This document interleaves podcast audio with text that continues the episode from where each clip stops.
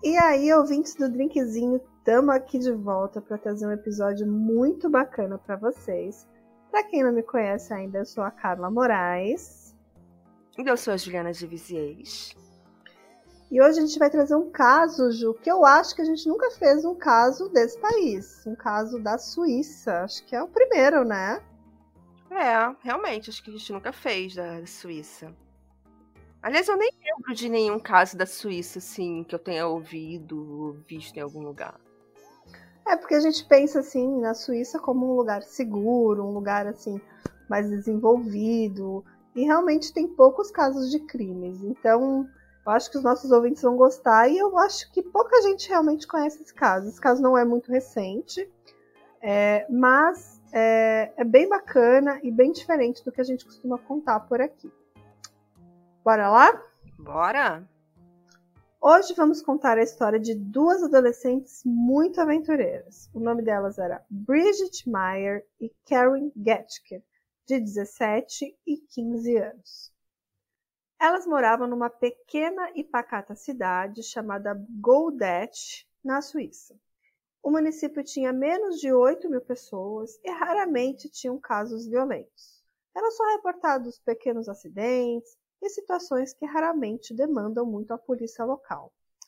Mas esse, infelizmente, é um caso de mortes brutais e cruéis que aconteceram em 1982, quando essas duas jovens resolveram se aventurar no passeio de bicicleta até a caverna de cristal Kobelwald. Você já ouviu falar nesse lugar, Ju?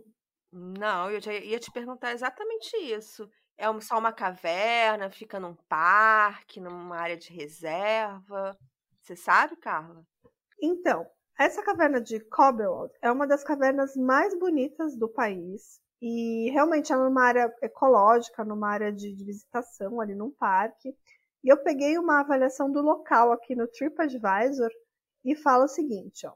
A atmosfera da gruta, os cristais de calcita, as estalactites, a corrente da água e as condições de som e luz exercem um grande fascínio sobre os visitantes. Visitar a caverna de cristal é uma bela experiência. Pouco depois da entrada, chega-se no primeiro salão por uma escadaria. Aqui estão os maiores depósitos de calcita. Seções inteiras da parede são cobertas com cristais brancos ou cinzas e muitas vezes brilhantes. Em uma passarela, cruza-se um pequeno lago, no qual se pode admirar interessantes efeitos de luz. Os cristais, embutidos na argila, estão maravilhosamente preservados. Pouco depois, o caminho passa por uma pequena cachoeira sobre uma ponte. E um pouco mais para frente, na região onde tem água, num, muitos paredões de calcário, temos também espelhotemas formando uma coruja e uma uma forma ali de espelhotema chamada de espírito das cavernas. Carla, por favor, me explica o que é espelhotema, porque eu acho que isso é um termo muito técnico dos geólogos. Tá, então vamos lá, eu vou explicar para vocês.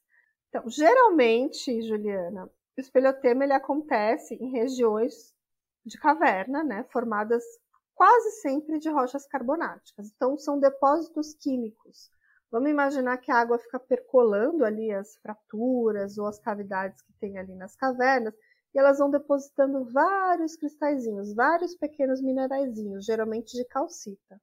E aí forma ali uma forma, tipo como se fosse aquelas grandes estruturas que vêm do teto da caverna, compridas e alongadas. Isso seriam os espelotemas do teto, né, que são chamados de estalactites. E os espelotemas geralmente que seguem do chão seguindo em direção ao teto são chamados de estalagmites. Esses temas, termos são mais comuns, assim, que algumas pessoas leigas conhecem. É, agora, depois dessa aula da geóloga Carla, podemos continuar o episódio. Isso mesmo. Bom, eu falei também alguns termos, calcita, que tem descrição aí que são minerais, eu falei também calcários, então assim, é, é um, é um, um episódio meio geológico aí, de certa forma, eu não tinha nem pensado nisso quando eu escrevi, mas agora que você me questionou, é bom para trazer um pouco de conhecimento para o pessoal, né, Ju? Sim, quando eu estava quando eu estava vendo você ler esse parágrafo, eu já estava pensando, a Carla deve ter adorado fazer esse episódio. Ela tá, ela tá se sentindo em casa. E, Ju, a, a caverna parece realmente lindíssima, né? É, eu tava vendo fotos, é lindíssima mesmo. E os arredores da caverna também são bem tranquilos, né? Tipo, tem muita natureza, muitas árvores, e tem uma vasta região ali totalmente de, de, colinas muito lindas, bem arborizadas. Parece aquela coisa de filme mesmo, quando você imagina como que é a Suíça. É bem aquela, aquele cenário mesmo, aquela paisagem muito linda. Maneiro. E as duas jovens, as duas adolescentes, elas eram realmente aventureiras. Elas queriam ter aquela história para contar, sabe? Aquela Sim. viagem que seria do tipo aquela que a gente conta para os amigos e até mesmo para os nossos netos, sabe? Porque elas fariam uma viagem de bicicleta juntas, passando por diversas cidades da Suíça. Então, assim, esse caso, para quem não sabe, eu também adoro uma cicloviagem, adoro viajar de bicicleta, já fiz isso algumas vezes, inclusive. Então, assim, me identifiquei bastante com as duas adolescentes, que é algo que eu adoraria ter feito na minha adolescência também, né, Ju? Uhum. Agora nem imagino porque você escolheu esse caso, bicicleta e geologia. Né? Né? né? Então vamos lá, Ju. Essa história começou em 29 de julho de 82 e as duas adolescentes, a Bridget e a Karen, elas pegaram suas bicicletas, elas estudaram os mapas, elas escolheram o trajeto que seria pelo leste da Suíça. E elas passariam por locais que elas já conheciam, né, que elas já eram familiarizadas. E a primeira parada foi em Erissal, onde elas almoçaram na casa da avó da Karen. E foi lá nesse lugar que uma pessoa desconhecida, um homem desconhecido, tirou uma foto das duas meninas. Essa foto foi tirada com a câmera da Bridget. E aquela seria a última foto já tirada das meninas. Ô Ju, Descreve pra hum. gente aí essa foto, por favor, como elas estão, como elas são. Tá. Então, na foto, a gente vê uma menina loira de cabelos curtos, usando uma calça jeans. Era Karen. E do lado esquerdo, uma garota com aparência mais tímida, com as mãos sobre o queixo, como quem estivesse rindo de nervoso, pela vergonha, com cabelos mais longos, castanhos e franja. Essa era Bridget. As duas estão em um gramado verde e ambas estão sorrindo. E elas parecem estar muito felizes na foto. É, parecem duas adolescentes, né?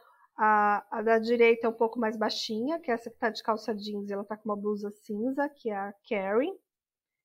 E a outra que tá com a mão no rosto, assim, ela tá numa pose engraçada, assim, como a gente coloca a mão no rosto, assim, como se estivesse tímida, né? Mas uma foto bonita, numa paisagem bonita, quando elas estavam ali se preparando para seguir a viagem. Então, essa foi a última foto que a gente sabe das duas. Bom, depois dessa foto, né, elas continuaram o passeio de bicicleta até Schwende, que é, dependendo do caminho, um passeio de até 19 quilômetros. Em um albergue, elas passaram a noite com o plano de continuar viajando de bicicleta no dia seguinte. Tudo parecia muito bem. As pessoas viram Bridget e Carrie num riacho chamado Sitter onde foram vistas cozinhando e lavando roupa. Mais tarde naquele dia, elas dormiram em um outro albergue e se prepararam para o último dia de sua turnê. No dia 31 de julho, elas deveriam voltar para casa, mas parecia ter havido alguma dificuldade no caminho. Uma família da cidade local avistou as meninas ao passar por um cruzamento perto das cavernas de cristal. Bridget Carey pareciam estar perdidas. Tudo indica que essa foi a última vez que alguém viu as meninas vivas. Bom, e tudo o que aconteceu depois desse último avistamento das meninas ainda é um grande mistério, há mais de 40 anos. A Bridget e a Karen nunca mais voltaram para casa. Depois que elas não chegaram em casa no dia combinado, as famílias relataram seu desaparecimento naquela mesma noite e o que se seguiu foi uma extensa busca por toda a área onde as meninas desapareceram. Mas naquela mesma noite, no dia 31 de julho, alguém tinha visto as bicicletas delas, abandonadas. A bicicleta da Bridget e da Carrie. Elas estariam encostadas numa árvore do lado de, um, de uma estrada, muito perto de onde elas foram vistas pela última vez, perto daquele riacho Sitter. E os pertences também ainda estavam lá. E no dia seguinte, que a polícia foi informada que a, que a bicicleta foi, foi avistada, eles foram até o local. Só que as bicicletas estranhamente estavam do outro lado da estrada. Então tudo indicava que durante a noite alguém poderia ter movido as bicicletas para essa nova posição ali por algum motivo.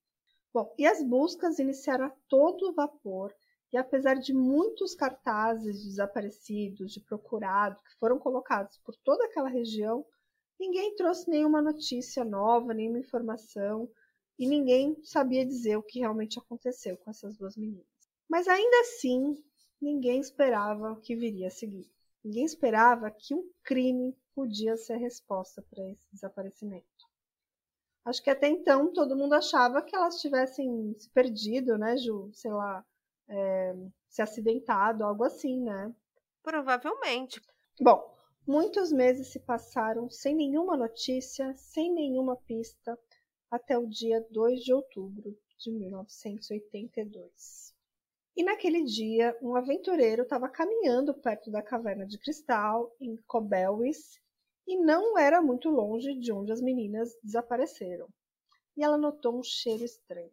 E após chegar mais perto de onde esse odor vinha, ele se deparou com a fonte do cheiro. Era um cadáver, escondido no final de uma encosta, sob galhos e algumas rochas. E um pouco mais adiante havia um outro corpo dentro de uma caverna, mas esse só foi encontrado um dia depois. Os cadáveres pertenciam a Bridget Meyer, de 17 anos, e Karen Getker, de 15 anos, respectivamente. Ficou claro que as meninas foram assassinadas principalmente pelo fato de que alguém escondeu seus corpos. E devido à decomposição avançada, era impossível determinar a causa da morte das meninas.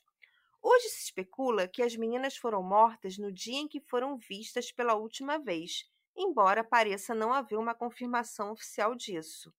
Carla, só uma, uma dúvida. Quanto tempo se passou entre, em termos de é, dias é isso ou que eu tô meses? olhando fazer uma conta. Dois meses, né? Três meses, né? Agosto, setembro, uma... outubro. Três meses. Três meses dá tempo de ter uma decomposição tão avançada assim para não determinar a causa morte? Talvez, né? Acho que uma região de, de. Bom, era verão, né? Primeiro. E é uma região assim de clima bastante úmido, uma região fechada, de massa. E estava sobre ali, sobre uma serrapilheira, sobre rochas. Então, eu acredito que a decomposição ali seja um pouquinho mais avançada do que em outros ambientes, né? Até, talvez por causa até da matéria orgânica que já existe ali. Não sei se, se, isso, se isso talvez ajudasse, né? Sim. É, pelas minhas contas aqui, Ju, os corpos foram encontrados 63 dias depois do desaparecimento. Então, praticamente dois meses, né? Sim. É, Bridget tinha fraturas no crânio, mas não está claro em quais circunstâncias elas ocorreram. Pode ser que elas tenham morrido devido a um trauma contundente. Se houve abuso sexual, não pode mais ser detectado. Deixa eu aproveitar para tirar uma dúvida contigo. Elas não poderiam ter sido um acidente? Elas não podem ter caído de algum lugar? Não, porque os corpos pareciam estar escondidos, sabe, Ju? É, tipo assim, tava debaixo de pedras, debaixo de folhas. É, e, e porque as duas morreram? E não era um lugar assim perigoso, sabe? Tipo assim, ah, no, na beira de um penhasco. Não, era assim, tipo, atrás de uma saidinha, de uma trilhinha lá distante, num lugar assim super tranquilo, sabe? Super uma paisagem super bucólica. Isso. Carla, é, eu fiquei pensando, eu fiquei lembrando de um caso, um caso que a gente já fez no canal, mas é bem antigo, que é de que é uma família toda, incluindo o bebê e o cachorro, que morre, que eles estavam fazendo uma trilha num lugar bem a esmo e eles se intoxicaram com uma espécie de um gás que saía do lugar. Você lembra o nome desse caso? Eu lembro, Ju, mas assim, na época que eu fiz esse caso, essa era uma das teorias da história do gás. Mas depois de muito tempo, eles concluíram que não foi gás, foi excesso de calor e desidratação. É o caso 16 que a gente contou aqui no Drink com Crime, e era o casal o John Garish e a esposa a Ellen Chung, e também um cachorrinho e o bebê.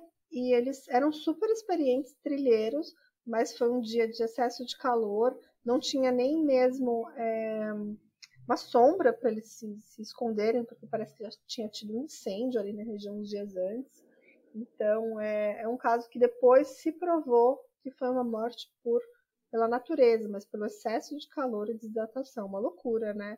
Mas no caso das meninas, dessas duas meninas agora, Ju, eu acho muito pouco provável, porque primeiro elas estavam numa região de mata bem fechada, né? Assim, uma trilha bem, bem diferente, assim, uma, uma região bem arborizada. Elas tinham água, elas tinham todo o material na bicicleta, elas estavam super equipadas com comida, com tudo mais. E assim, não era uma área de penhasco, por exemplo, elas poderiam cair, se acidentar e morrer juntas. É, não que não exista a possibilidade de uma morte acidental, sei lá, por envenenamento, por elas terem comido alguma coisa. Mas seria muito difícil as duas passarem mal, as duas morrerem no mesmo lugar. Então, assim, eu realmente acho que, que tem informação suficiente para provar que foi um crime, sabe? Entendi. E como você estava falando, né, Ju, tinha um trauma, parecia que elas tinham morrido por um trauma contundente na cabeça. E assim, é, como o corpo já estava no estado bem avançado de, de decomposição, os, ambos os corpos, também não dava para saber se tinha tido abuso sexual e nada mais. Não dava mais para ser detectado. Então, assim, isso tornava ainda muito mais difícil de descobrir quem que cometeu esses crimes, né? No caso de realmente ter sido um crime, que essa uhum. é a uhum. hipótese mais provável.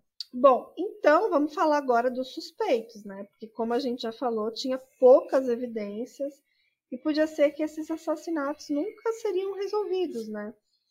Mas a polícia seguiu todas as pistas possíveis. E entre as poucas evidências estava o avistamento de um carro, um Mercedes E230 prateado, com um trailer para cavalos acoplado, e esse carro foi visto no momento em que a Bridget e a Karen foram vistas pela última vez. E esse carro pertencia a um arquiteto local. E o mais assim suspeito, na minha opinião, é que ele levou esse mesmo carro para uma oficina alguns dias depois. E ele disse que eram alguns defeitos que o carro apresentou, mas ele também acabou fazendo alguns consertos na lataria do carro, né, de acordo com o que a polícia conseguiu levantar. E esse dono do carro, ele mudou a história várias vezes quando questionado. Primeiro dizendo que ele teve que levar o carro lá porque ele se envolveu no acidente, depois que ele acabou estragando o carro fazendo manobras de estacionamento. Então, assim, existia aí esse suspeito. É, aí nesse caso ele teria atropelado as meninas, né? Seria essa a teoria? Sim, mas assim, é, essa teoria, né, estava ligada a um possível acidente, né, que poderia ter causado essas mortes, talvez um atropelamento, né. Mas essa teoria nunca pode ser comprovada nem negado, porque os testes nunca foram confirmados no carro, né, porque parece que ele foi arrumado, mas também, Ju, não tinha nada nas bicicletas, sabe? Uhum. Tipo, as uhum. bicicletas pareciam estar intactas, ó, sem uma marca de se envolvido no acidente, né. Mas assim, é. tem outra coisa que liga esse arquiteto aos assassinatos. É que os corpos das meninas parece que foram encontrados num terreno que era da propriedade dele, né? Mas assim, isso tudo é meio subjetivo, porque parece que ali era um parque, assim, não sei se era uma área privada, mas parece que tinha uma, uma parte do terreno que era dele, mas tudo isso é meio teoria, baseado em circunstâncias, não em evidências reais, né? Porque assim, Tirando isso, tirando que ah, o carro dele foi visto aquele dia, é, não tem nenhuma evidência em nada que realmente ligasse esse arquiteto ao crime, né? Só as circunstâncias que ele estava, que tipo, a casa dele era perto, ele tinha um terreno ali perto, o carro dele foi visto lá, né? Ele era e... só uma pessoa de interesse. Sim, uma pessoa de interesse. E outras pessoas foram investigadas com alguma ligação, possível ligação com esse crime, incluindo três guardas da caverna e um criminoso sexual condenado. Mas também foram investigaram bastante e não foi nada encontrado que ligasse essas pessoas aos assassinatos. Então, quem que foi esse assassino, né, Ju? E aí teve um criminologista chamado Axel Peterman e ele publicou uma análise do possível perpetrador num livro que ele escreveu chamado Em Nome dos Mortos. Nesse livro, ele fez tipo um profile, né, um perfil do possível criminoso, dizendo que o criminoso seria um homem entre 25 e 35 anos e que esse crime teria provavelmente acontecido no calor do momento. Algo repentino, deve ter despertado ali interesse nele, nesse cometer esse crime, depois que ele viu as meninas sozinhas ali perto dessa caverna de cristal. E muitos continuam certos de que o assassino estava familiarizado ali com a área, com a região, de que ele era uma pessoa local, porque ele teria caminhado para esconder os corpos dessas meninas lá, que pô, demorou dois meses para ser achado, né? Mesmo com tantas buscas que foram feitas. Mas assim, a cada dia que passava, parecia ser mais e mais difícil resolver esse caso. E o pior de tudo, Juliana, teve umas mudanças na lei lá daquele país, lá da Suíça, e 30 anos depois do crime, porque esse crime aconteceu em 82, né? Parte das provas sobre os assassinatos foi descartada. Nossa, será que o crime prescreveu e aí eles descartam as provas, é isso? É, não ficou muito claro para mim, eu até pesquisei assim, como assim descartados? Parece que foi uma mudança na lei lá e que foi assim um monte de coisa de uma vez e no meio desse, desse bolo aí estavam as provas desse caso.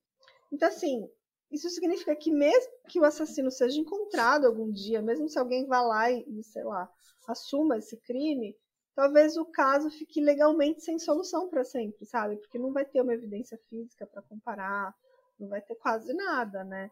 E a dor que as famílias dessas meninas tiveram que suportar, assim, não pode nem ser explicada, só pode meio que ser presumida, né? Porque é, eles ficaram muito reclusos com, esse, com, essa situação, eles foram muito, muito afetados ali, porque a mídia ficava realmente muito no pé.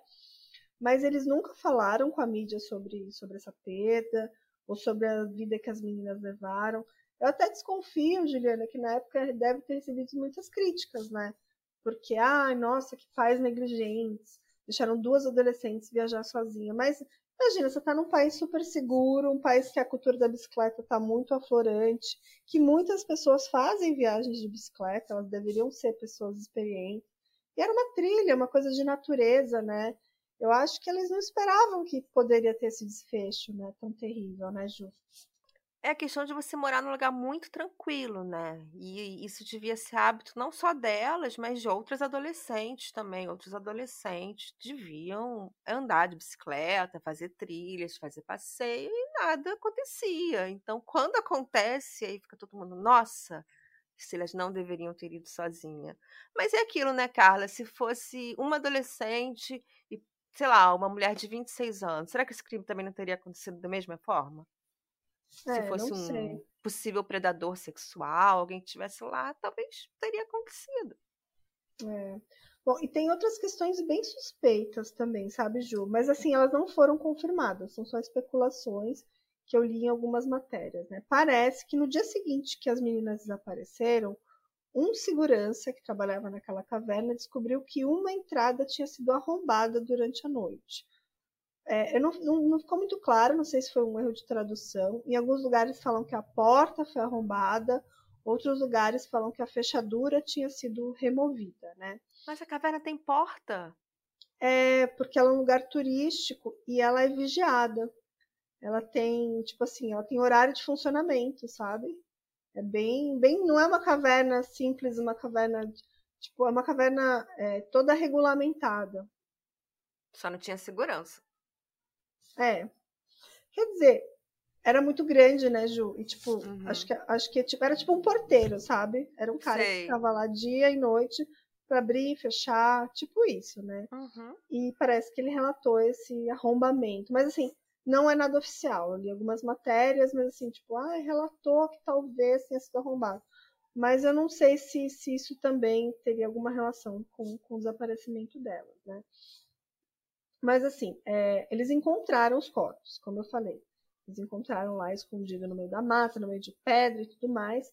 E um dos corpos das meninas teria encontrado uma caneta um logotipo de uma empresa. Então tentaram achar aquilo como evidência, achar alguma relação com aquela caneta com, com os crimes, mas não conseguiram conectar as mortes.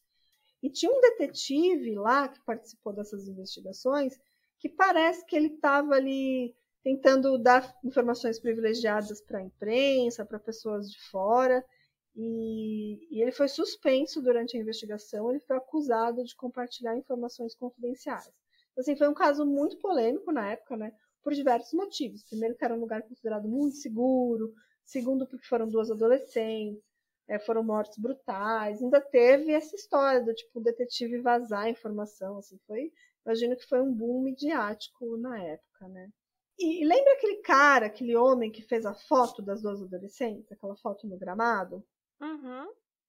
E a identidade dele também é incerta. Ninguém sabe quem é esse homem. A polícia também chamou ele para se apresentar, para dizer, ó, foi você que bateu a foto aquele dia, você viu alguma coisa estranha, só para lhe dar um depoimento. E essa pessoa nunca apareceu. Agora, como se sabe? Como se sabe que era um homem, não uma mulher ou uma outra adolescente que tirou a foto? Então, tinha os testemunhas dessa foto, ah, do momento sim. da foto, do tipo assim, ah, eu tô ali num, num lugar público tal. E ela emprestou a própria câmera para ele fotografar. Então, assim, tinha outras pessoas que viram, mas essa pessoa nunca foi identificada. Não se sabe o nome, não se sabe onde ela morava, não se sabe nada. Poderia ter, poderiam ter procurado os digitais na câmera, né? É, mas assim, Ju, é, foi assim, 20 quilômetros antes, tipo, ela bateu essas, elas bateram essas fotos e elas ainda viajaram mais, se eu não me engano, mais dois dias, né? É. Então, assim, eu acho que talvez esse cara não tenha nada a ver. Seria muito uhum. difícil ele seguir ela, sabe? A não ser Sim. que ele tivesse também de bicicleta, tipo, mesmo que ele tentasse seguir de carro, não ia conseguir, porque os caminhos eram, tipo, meio trilhas, meio na mata mesmo. E se elas encontraram alguém que também tinha uma bicicleta, que também estava viajando e resolveram seguir viagem juntas e ele tirou a foto? Bom, mas acho que seria testemunha, né? Não, não, era um, isso acho que não procede, Ju. Era uma pessoa que estava lá na vila que a avó morava, a avó das, de uma das meninas, sabe? Que fez Entendi. essa foto. Bom, tá. até hoje, esse é um dos crimes mais misteriosos da Suíça. Tanto que quando você procura no TripAdvisor sobre o local, Ju, é, eu, eu mesmo fiz isso, fui lá no TripAdvisor para ver foto tal. Aí tem uma avaliação lá que alguém escreveu. Eu vou ler aqui para vocês. Um lugar lindo, vale a pena ver. No entanto, a caverna também me lembrou as duas jovens ciclistas que foram encontradas mortas aqui em 82. Muito triste e misterioso. Uma visita à caverna é definitivamente recomendada. O autor do livro sobre esse caso, ele fala que aquele era para ser apenas um inofensivo passeio de bicicleta sem adultos que se tornou fatal para essas duas meninas. E por outro lado, tratava-se também da destruição de uma ilusão, né? Um duplo assassinato que aconteceu numa idílica comunidade montanhosa na Suíça, ou seja, aquela situação do tipo, nossa, que lugar perfeito, meio meio bucólico, um lugar incrível assim, virou um palco de um, de um crime tão brutal, né? Então, assim, destruiu aquela imagem que as pessoas tinham daquela região. Então, até hoje, até hoje, ela é lembrada como o local do crime das duas adolescentes de bicicleta, né? É, e como eu falei, esse autor do livro, ele acha que esse crime foi realizado por um criminoso solitário, que ele provavelmente conheceu as adolescentes ali meio que por acaso, né? Ou ele pode até mesmo, como você falou, ter oferecido ajuda ou sugerido um passeio diferente pela caverna, e as meninas meio que ouviram essa dica e acabaram sendo levadas aí para um, uma arapuca aí, né? É. É, talvez possa dizer que elas estavam no lugar errado e na hora errada, porque eu estou imaginando que foi um turista que fez esse crime, alguém que não era da região, alguém que estava lá para fazer trilha e cruzou com as meninas e viu a oportunidade perfeita. É o lugar errado na hora errada. É, mas assim também pode ser alguém local que também estava lá fazendo um passeio, né? E muita gente fala que acha que alguém da região pelo fato de ter escondido o corpo tão bem, né? Demorou tipo dois meses para ser encontrado. Mas... Mas por outro lado, se fosse alguém da região, eu acho que teria mais crimes. Hum, não seria verdade. tão tranquilo, entendeu? Se tivesse um assassino que faria uma coisa dessa com, as, com duas adolescentes, considerando que foi um crime, que não foi um acidente, eu acho que a pessoa, o assassino, cometeria mais crimes. Por é, isso, é, pensando assim, na possibilidade de ser uma pessoa de fora. Hum, é verdade, porque assim, ninguém teria nada contra elas, né? A não sei que elas tivessem. É. Ah, fizeram alguma coisa assim que, que deixou alguém irritado. É, eu fiquei pensando no lance do cara do carro lá, né? Do arquiteto. Será que elas não deram uma raladinha no carro do cara, o cara ficou bravo e fez alguma maldade com elas? Também pode ser. Pode nem ter sido um atropelamento, pode ter sido uma discussão. É, é muito estranho ter algumas coisas do fato do cara levar o carro no funileiro, tipo, na semana seguinte do desaparecimento, é suspeito, né? É, eu, eu, nem acho isso suspeito. Eu acho suspeito ele mudar a história. Porque se ele tivesse falando, hum. falado assim, ah, sei lá, atropelei um animal, bati o carro na árvore, tava manobrando e aí bati, tudo bem. Mas se ele não contou a mesma história sempre, aí fica esquisito. É, mas assim, parece que a polícia foi a fundo, né? Investigou bastante esse cara.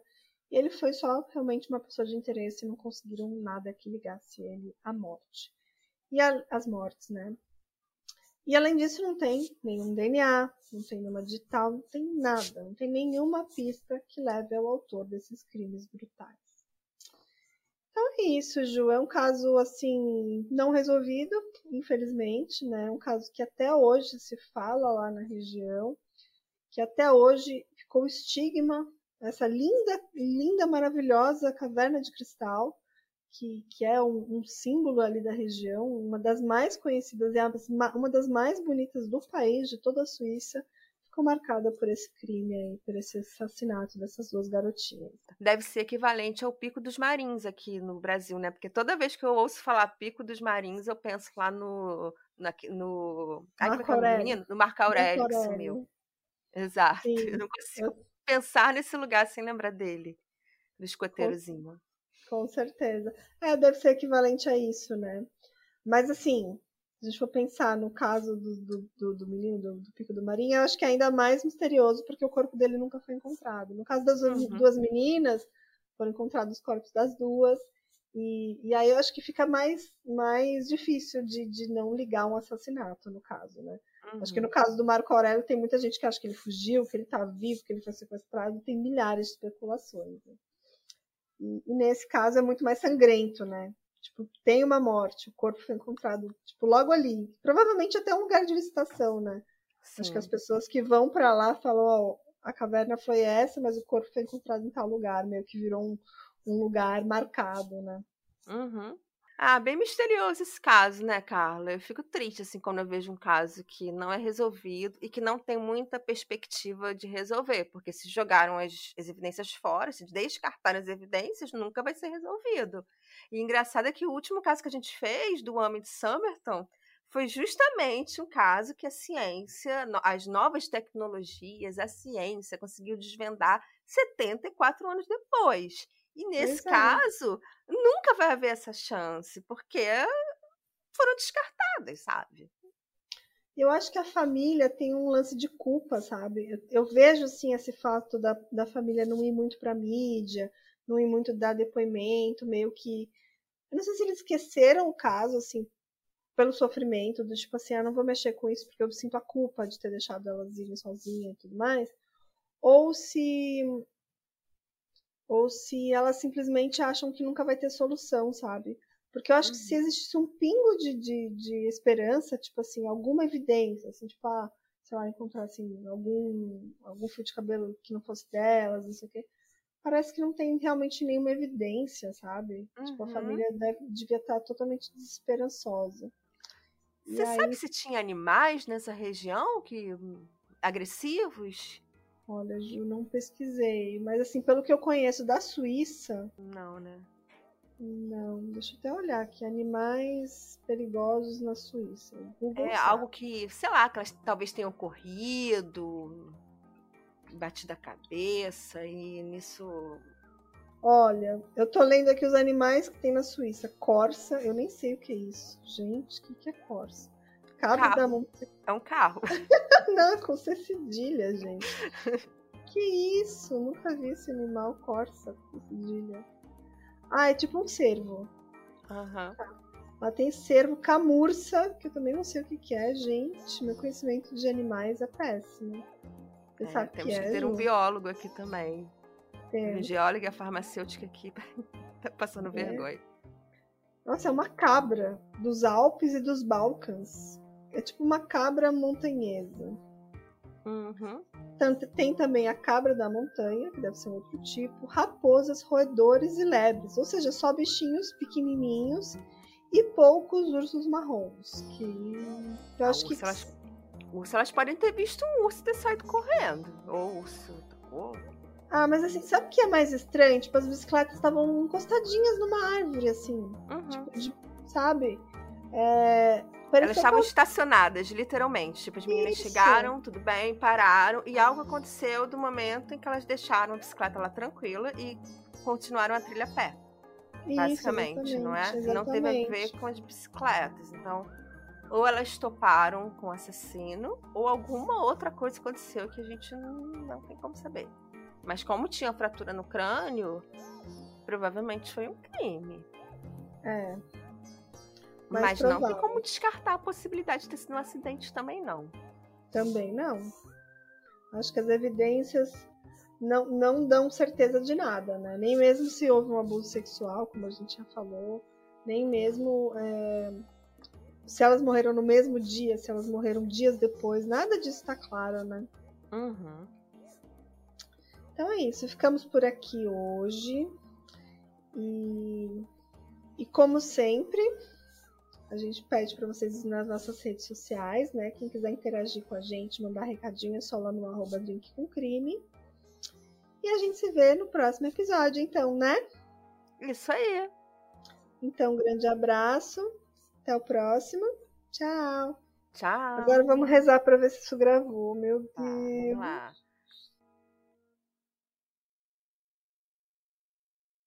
Hey! Você se interessa por crimes reais, serial killers, coisas macabras e tem um senso de humor um tanto quanto sórdido? Se sim, você não está sozinho. Se você precisa de um lugar recheado de pessoas como você, venha conhecer o podcast Pátria Amada Criminal. Todas as semanas tentamos entender o pior da humanidade. Nesse processo a gente ri, chora, fica brava, fofoca, porque afinal de contas é assim que a gente fala quando está entre amigos. Suas novas melhores amigas trevosas estão aqui no Pátria Amada Criminal.